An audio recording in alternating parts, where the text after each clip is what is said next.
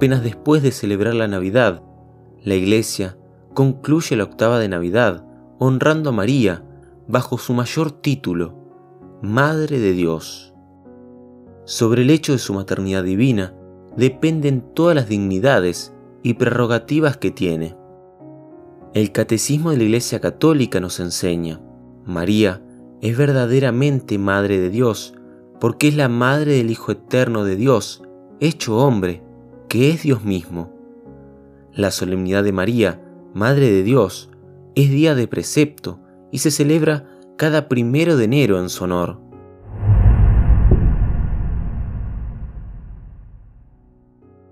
Después de haber centrado la mirada en Jesús, durante la fiesta de Navidad, la Iglesia ha querido fijarla en el primer día del año, en María, para celebrar su maternidad divina.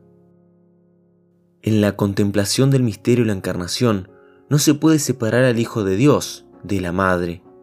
Por esto, en la formulación de su fe, la Iglesia proclama que el Hijo, por obra del Espíritu Santo, se encarnó de María, la Virgen, y se hizo hombre. El dogma de la maternidad divina se refiere a que la Virgen María es verdadera Madre de Dios. Fue solemnemente definido por el concilio de Éfeso, siendo la intención de los padres del concilio garantizar la verdad del misterio de la encarnación. Querían afirmar la unidad personal de Cristo, Dios y hombre, con la maternidad de María, es decir, la maternidad con el Hijo de Dios. María es madre de Dios porque su Hijo es Dios.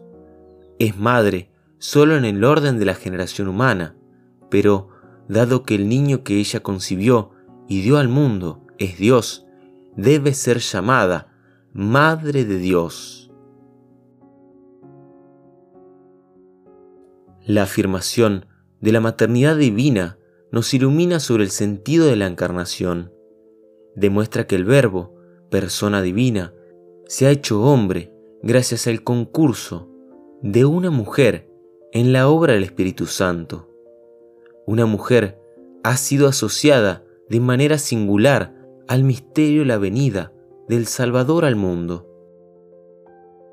Por mediación de esta mujer, Jesús se une a las generaciones humanas que precedieron a su nacimiento. Gracias a María, Él tiene un verdadero nacimiento y su vida en la tierra comienza de manera semejante a la de todos los demás hombres. Con su maternidad, María permite al Hijo de Dios tener después de la concepción, por obra del Espíritu Santo, un desarrollo humano y una inserción normal en la sociedad de los hombres. La dignidad conferida a María muestra desde donde ha querido Dios impulsar la reconciliación. Inmediatamente después del pecado original, Dios anunció su intercesión de hacer una alianza con la mujer, de manera que asegurara la victoria sobre el enemigo del género humano. Pongo perpetua enemistad entre ti y la mujer, entre tu linaje y el suyo. Este te aplastará la cabeza y tú le acecharás el talón. Génesis capítulo 3 versículo 15.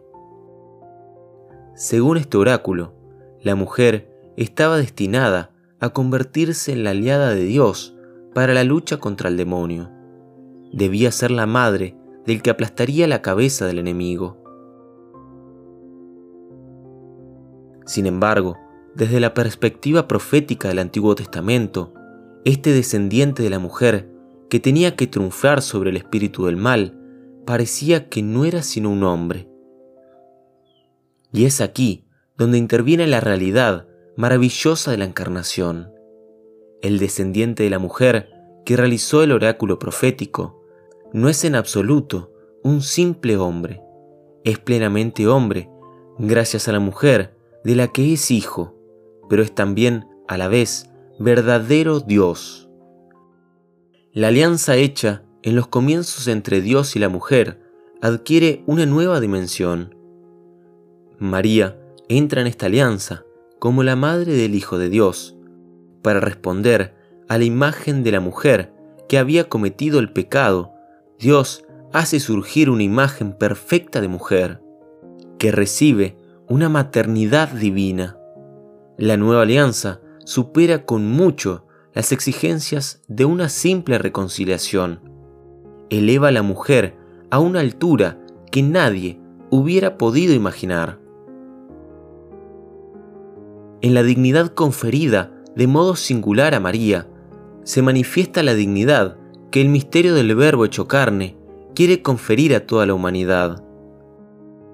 Cuando el Hijo de Dios se abajó para hacerse hombre, semejante a nosotros en todo, menos en el pecado, elevó a la humanidad al nivel de Dios. En la reconciliación realizada entre Dios y la humanidad, Él no quería restablecer simplemente la integridad y la pureza de la vida humana herida por el pecado. Quería comunicar al hombre la vida divina y abrirle el pleno acceso a la familiaridad con Dios.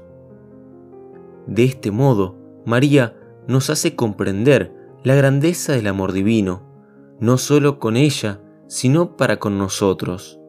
Ella nos introduce a la obra grandiosa con la que Dios no se ha limitado a curar a la humanidad de las llagas del pecado, sino que le ha asignado un destino superior de íntima unión con Él. Cuando veneramos a María como Madre de Dios, reconocemos, además, la maravillosa transformación que el Señor ha otorgado a su criatura. Por esto, cada vez que pronunciamos las palabras Santa María, Madre de Dios, debemos tener ante los ojos de la mente la perspectiva luminosa del rostro de la humanidad, cambiado en el rostro de Cristo. La luz de la Navidad ilumina el misterio de su maternidad divina. María, Madre de Jesús, que nace en una cueva de Belén, es también Madre de todo hombre que viene al mundo. ¿Cómo no encomendarle a ella el año que comienza, para implorar que sea un tiempo de serenidad y de paz para toda la humanidad. El día en que se inicia este nuevo año, bajo la mirada y la bendición de la Madre de Dios, pidámosle que nos dé a Jesús, nuestra bendición plena, en quien el Padre, que ha bendecido de una vez para siempre la historia, transformándola en historia de salvación.